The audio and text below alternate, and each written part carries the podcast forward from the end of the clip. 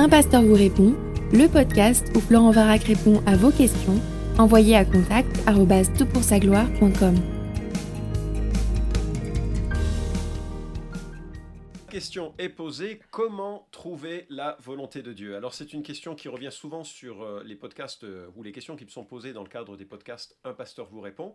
Et je suis accompagné du spécialiste de la question, Franck Segon. Bonjour Franck. Salut. Franck est un cher ami, un collègue. Il travaille en tant que pasteur à Genève. D'ailleurs, il y a des Toblerones sur le dos de tes étagères. Ça te trahit, Franck? T'es gourmand? Un petit peu, mais ça va, non, pas trop. Franck est également l'auteur d'un livre dont on parlera dans un prochain podcast. Mais comme on a pas mal de questions sur cette notion de volonté de Dieu, moi j'aimerais savoir que, euh, ce que tu en penses. Est-ce qu'il y a diverses manières de se représenter la volonté de Dieu? Tu peux nous faire un petit peu un survol, une liste des options, des représentations de ça? Oui, alors la volonté de Dieu, c'est un sujet qui est assez large, mais du coup, je ne suis pas un spécialiste. J'ai beaucoup étudié la question parce que ça m'a perturbé euh, dans une phase de ma vie. Et je crois que c'est le, cas, le cas de pas mal de ceux qui vont écouter ce podcast. Et, je pense que, en fait, euh, quand on étudie la chose, on s'aperçoit qu'il y a tout un univers qu'on ignore. On, fait un peu au feeling souvent, mais la Bible, elle est assez claire sur certains points un peu plus flou dans d'autres, mais euh, c'est pour ça qu'on se propose de faire ce podcast. Hein. Ouais, on va clarifier les choses c'est un grand sujet, la volonté de Dieu. comment est-ce qu'on tranche le, sujet en petits morceaux? Alors en petits morceaux, je dirais que selon les ouvrages, on va trouver trois volontés de Dieu. Alors ça, c'est la majeure partie. Et sinon, on peut aller jusqu'à cinq types, de volonté de Dieu. On les décline maintenant, c'est ça? Allez, parfait, c'est parti. La première, c'est la volonté souveraine ou décrétive de Dieu. Donc ça, c'est un truc sur lequel on ne peut pas agir du tout. Euh, du style, euh, bah là, on va prendre le, cas de Matthieu 10 avec euh, les oiseaux. Donc ça, c'est la volonté souveraine de Dieu. Donc il fait ce qu'il veut. Et il le texte de Matthieu 10, c'est... Ne vantons pas deux moineaux pour un sou, cependant il n'en tombe pas un à terre sans la volonté de votre Père. Donc cette volonté décrétive, souveraine, c'est en fait tout ce qui se passe. C'est ça. Et en, fait, l'homme ne peut pas agir sur cette volonté-là. Par exemple, Jésus a été décrété, il a été décrété qu'il allait mourir sur une croix, et c'est ce qui s'est passé. Acte 4, 27-28 le dit. Euh, je vous cite juste le verset 28, mais ils n'ont fait qu'accomplir tout ce que tu avais décidé d'avance dans ta puissance et ta volonté. Alors on voit bien qu'il y a l'action des hommes derrière, parce que c'est quand même les Romains qui ont crucifié, mais c'est les Juifs qui ont manigancé en fait cet assassinat. Et puis en fait, euh, là-dedans, Dieu restait souverain sur cette situation. Il est maître de l'histoire. Et donc du coup, ça c'est la volonté soigne. Personne ne peut agir sur celle-là. Mais elle nous est révélée finalement au moment de son accomplissement. Alors ces deux peuples, hein, les Romains, les Juifs, qui se sont euh, euh, ligués pour, euh, pour exécuter en quelque sorte le, le, le Messie, c'est exactement ce que le psaume 2 annonçait, c'est exactement ce que Ésaïe 53 annonçait. On veut absolument pas imaginer ici qu'il y ait la moindre culpabilité sur l'un ou l'autre de ces peuples. En fait, c'est nous qui avons crucifié Jésus, mais mm. bien au-delà, il y avait un Dieu qui a envoyé son Fils pour être crucifié. On en reparlera peut-être à la fin de ce podcast. Tout à fait. C'est la conclusion de mon message dimanche. Ah, super. Alors, le deuxième type de volonté de Dieu qu'on trouve, et là c'est unanime, c'est la volonté morale ou on pourra trouver des fois la volonté préceptive. Alors, elle correspond aux commandements moraux, donc c'est tout ce qui est révélé dans la Bible, c'est 100% révélé, donc là, il n'y a pas de nouveauté dans ce domaine-là. Donc, par exemple, si vous posez la question, est-ce que je dois exécuter mon gendre ou ma belle-mère ou mon beau-père? La réponse est non. Pourquoi? Parce que un des dix commandements dit tu ne tueras point, par exemple. Alors, la Bible dit on peut pas le faire. Et en plus dans mon cas je suis béni par des beaux-parents et des euh, gendres et des belles-filles qui sont absolument exceptionnels donc j'aurais même pas cette envie. Mais voilà. Ok. C'est interdit parce que la Bible dit. C'est ça. Toute écriture est inspirée de Dieu et utile. Donc euh, voilà. Tout ce que ce qu'il y a dans la Bible ça devrait nous être utile pour notre vie en fait. Et ça c'est la volonté prescriptive, prescriptive morale, voilà. C'est 100% révélé et c'est dans la Bible. Donc là on peut la trouver celle-là sans problème. ouais, il faut étudier les textes. Voilà. Donc une, la première, elle nous est jamais révélée sur le moment, enfin elle nous est révélée pardon que sur le moment, et l'autre nous est tout le temps révélée. Donc là, il y a aucun doute là-dessus. Mais il y a un troisième type de volonté euh, après la volonté morale, c'est la volonté spécifique. On va trouver des fois les termes volonté parfaite, volonté individuelle ou volonté détaillée. Quand tu dis on, a, on va trouver ces termes, c'est chez les auteurs. voilà, il y a plusieurs livres qui, qui, ont été écrits sur le sujet et on, trouve cette terminologie. Donc euh, voilà, je, je, la donne ici. Et donc cette volonté spécifique, on peut se la représenter un petit peu comme une cible. Et donc l'idée, c'est que il faut atteindre le centre de la cible. D'accord? Wow. Ouais, donc ça c'est un peu plus, euh, plus particulier, c'est précis. Et donc, c'est appuyé sur des exemples dans l'Ancien Testament. Eliezer, par exemple, quand il a été chercher l'épouse pour Isaac. On a, je, prends Jacob, par exemple, quand il va indiquer comment il faut choisir les meilleures chèvres. Donc c'est très précis, très spécifique. Le peuple de Dieu, euh, il savait où il devait aller parce que la journée, il y avait une colonne de... Euh, pardon, un nuage, une, grande nuée, et la nuit, il y avait une colonne de feu. Donc on savait comment se diriger. Et on prend tous ces exemples comme ça. Bien sûr, euh, Gédéon, ça c'est le classique, la toison. Même si certains pensent que c'est plus une exception, mais on a Marie et Joseph qui sont guidés par des anges pour aller en Égypte. On a Philippe, où il y a un ange qui lui demande d'aller dans le désert. On a Pierre, euh, qui a une extase et qui voit, et c'est fondamental, quand il voit cette nappe qui descend avec les animaux. Et mhm. donc, des, ce sont des choses spécifiques. Et donc, de tous ces exemples, on en, on en tire euh, qu'il y a une volonté spécifique pour chaque être humain. Alors ça, c'était dans la Bible. Maintenant, après, il y a l'application. Oui, parce que c'est un peu euh, différent. Je suis venu chez toi.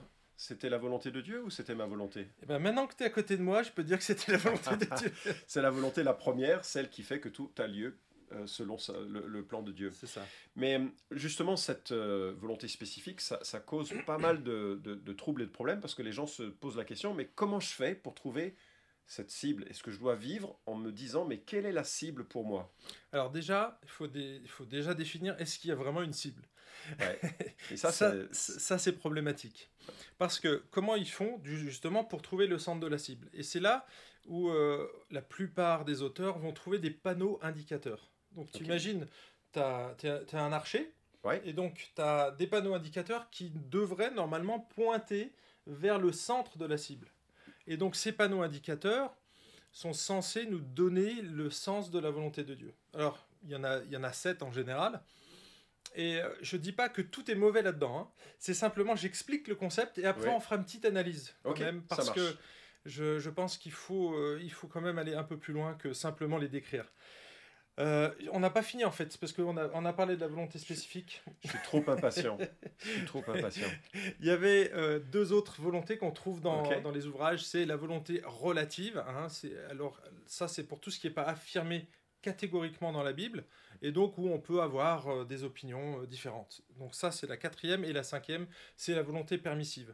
Quand des choses se passent qui sont pas dans la volonté de l'ordre moral de Dieu, mais qui vont quand même avoir lieu. Donc voilà, on va trouver ce genre d'ouvrage, mais en fait, ça peut rentrer à l'intérieur des trois autres selon comment on les agence. Donc euh, on en parle moins. Donc par contre, maintenant, je pense qu'il faut qu'on se focalise sur ce troisième point, la volonté détailler ce centre de cette cible. Est-ce qu'on peut l'atteindre? Ouais, alors je vais même poser la question alors dans, des termes plus précis. Souvent, ça se pose euh, du style euh, qui est-ce que je dois épouser ou quelle carrière je dois embrasser? Enfin, quelle femme je dois aussi embrasser Enfin, pas c'est une autre question.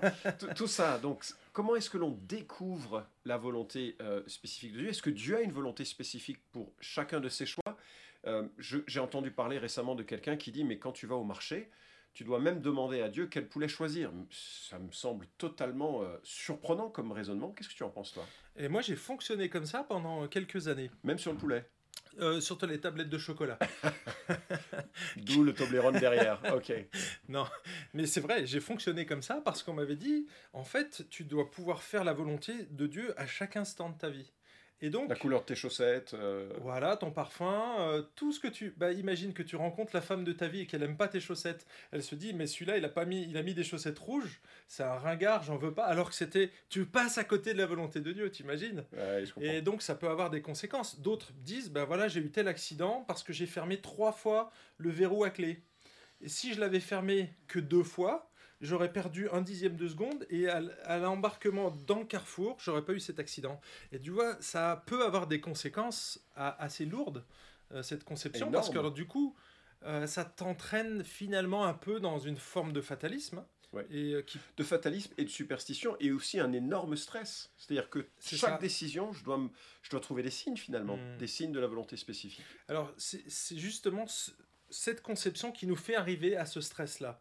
Et je pense qu'il faut, euh, il faut expliquer pourquoi ils arrivent à, ce phénomène-là, pourquoi moi je, je, fonctionnais comme ça, parce qu'en fait on trouve ça dans, dans la plupart des livres.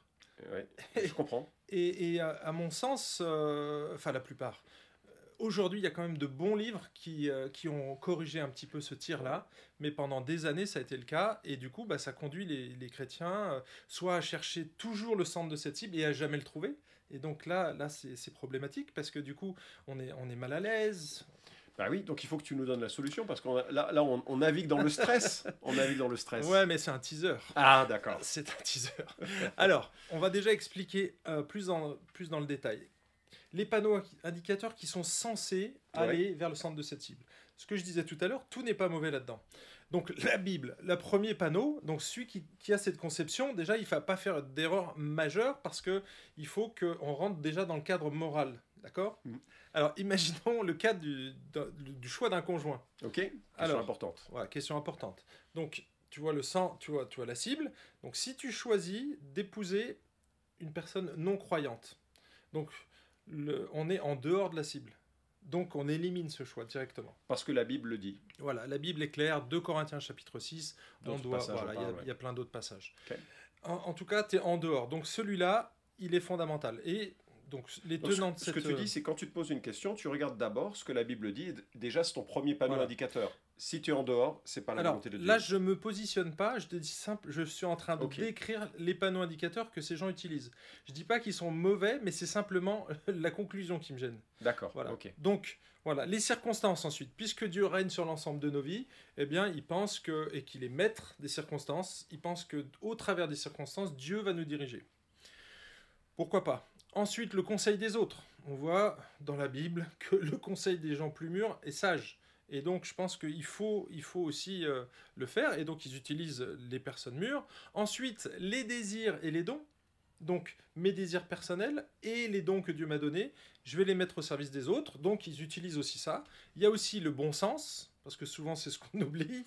On cherche des miracles alors que... que c'est la volonté de Dieu que je sois astronaute? C'est ça. J'ai pas la compétence en fait.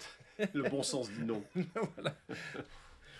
Moi, je dis toujours, si vraiment tu crains la chaleur, si tu veux être cuisinier ou pompier, ça va être compliqué. Euh, ensuite, donc le sixième, euh, sixième panneau indicateur, c'est une direction particulière, une conviction ou un signe. Tu vois Et là, on prend toujours référence à la toison. Et donc, on imagine dans certaines circonstances voir une sorte de signe. Là, c'est plus compliqué à discerner si c'est vraiment mm. un signe voilà, on aura une petite liste de questions après euh, là-dessus. Ensuite, ben, il y a le témoignage intérieur. Souvent, on fait appel à la paix intérieure. Hmm. D'accord? Une paix, une sorte de sérénité que le croyant peut connaître par ailleurs, hein, d'une manière un peu subjective, mais quand même. Euh, quand on sait où on va, euh, qu'on connaît Dieu, eh bien, il y a une paix intérieure. Et souvent, on utilise ce, genre de, de côté subjectif pour confirmer en fait. C'est des signes confirmatoires. Et c'est marrant que tu dises ça. Je ne me souviens pas d'une décision majeure de ma vie que j'ai pu prendre dans la paix. Je hmm. ne je suis pas du tout dans, cette, dans cette perspective de vie. Et c'est intéressant que tu le mentionnes, ouais. Ok. Alors toi, qu'est-ce que tu en penses de ces sept indicateurs? Alors justement, ces sept panneaux indicateurs, je disais, ils sont pas tous mauvais. Le problème, c'est qu'ils indiquent pas tous la même direction. Oui, c'est vrai. Et oui. Ça peut arriver comme ça. Parce que si, même simplement en prenant des exemples bibliques, euh, Noé. prenons le cas de Noé. Euh, prenons le cas de... Bon, on va, se limiter à Noé déjà. Noé, est-ce que c'était euh, moral déjà? Est-ce que c'était biblique? Bah, Il n'y avait rien qui le décrivait. Hmm. Donc c'était, on est dans un cadre où il a, il a une sorte de, de liberté ici. Ensuite, est-ce qu'il était approuvé des autres? La plupart de ses conseillers lui ont dit Mais qu'est-ce que tu fais? T'es fou, Noé Ensuite, est-ce que c'était ses dons? Il n'a jamais construit de bateau de sa vie. Hein. Quand on est dans le désert, c'est un peu compliqué. Et donc, euh, ses désirs, je pense pas que Noé ait eu ce désir non plus. Hmm. Oui. Et donc, il y a des panneaux qui vont dans une. Est-ce qu'il avait la paix, Noé? J'en doute très fortement. Et donc, du coup, on se dit Mais mince, euh, finalement, Noé, il ferait des choix qui, qui seraient paradoxaux. Donc euh, il y a la direction, elle est claire, Dieu lui a donné, mais alors tout le reste, ça pointe dans des directions différentes. C'est compliqué. Mais on peut prendre plein d'autres cas comme ça, et on, va voir que finalement, même bibliquement, c'est difficilement justifiable ce procédé-là. Je crois que tu es assez convaincant. Alors ça veut dire que par rapport aux questions qu'on se pose, on fait comment pour découvrir cette cible? Toi, tu recommanderais quoi? Alors moi, ce que je recommande, c'est de justement de pas chercher le centre de la cible. Ah ok, carrément. Ah bah oui.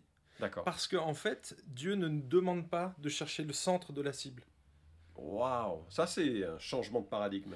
Dieu nous demande de rester dans le cadre, et à l'intérieur de ce cadre, on a le choix. Autrement dit, pour moi, il n'y a pas de choix B ou C ou D, mais en fait, dans la mesure où on est dans le cadre de la volonté morale de Dieu, on, fait, on est dans le bon choix. Et cette volonté morale de Dieu, rappelle-nous ce que c'est? C'est ce qui est dans l'écriture. D'accord. Donc toi, tu dis, voilà, je me pose une question, je regarde si c'est compatible avec l'écriture dans les options que j'ai. Voilà. Et lorsque c'est compatible, j'ai une liberté. Alors, cela dit, c'est pas des panneaux indicateurs le reste, d'accord? Je le considère pas comme des panneaux indicateurs, mais des aides pour trouver une sage décision. Prendre une sage décision qui est nécessaire pour plein de situations de vie. On peut reprendre le cas de cette femme chrétienne. On peut se marier potentiellement avec n'importe quel chrétien. Mais la sagesse nous dit que il faudra peut-être étudier d'autres aspects de la vie du, du couple et puis, parfois, eh bien, on va être conduit à ne pas épouser cette personne. Donc, si je me pose la question, je, je voudrais savoir si je dois être boulanger ou charcutier. Toi, tu dis, c'est pas une bonne question. Ben, en fait, c'est pour moi la, question. Tu vas faire jouer des paramètres bibliques. Donc, à l'intérieur du cadre, euh, est-ce que ce métier est moralement juste? Les deux sont, sont justes. Voilà. Donc, pourquoi pas? Ensuite, eh ben, je vais me poser des questions du bon sens, là, pour le coup. Et, mais je cherche pas le centre de la cible. Déjà, je suis dans le cadre. Donc, à la limite, je, peux choisir l'un ou l'autre. Mais Dieu me donne et me fait responsable. Je suis responsable de mes choix. Je suis responsable pour mettre mes dons à son service. Donc, c'est pour ça que je disais, ces sortes de panneaux indicateurs qui pointaient dans une direction opposée, c'est pas qu'ils sont mauvais, c'est simplement qu'il faut pas les utiliser en disant c'est le centre de la cible.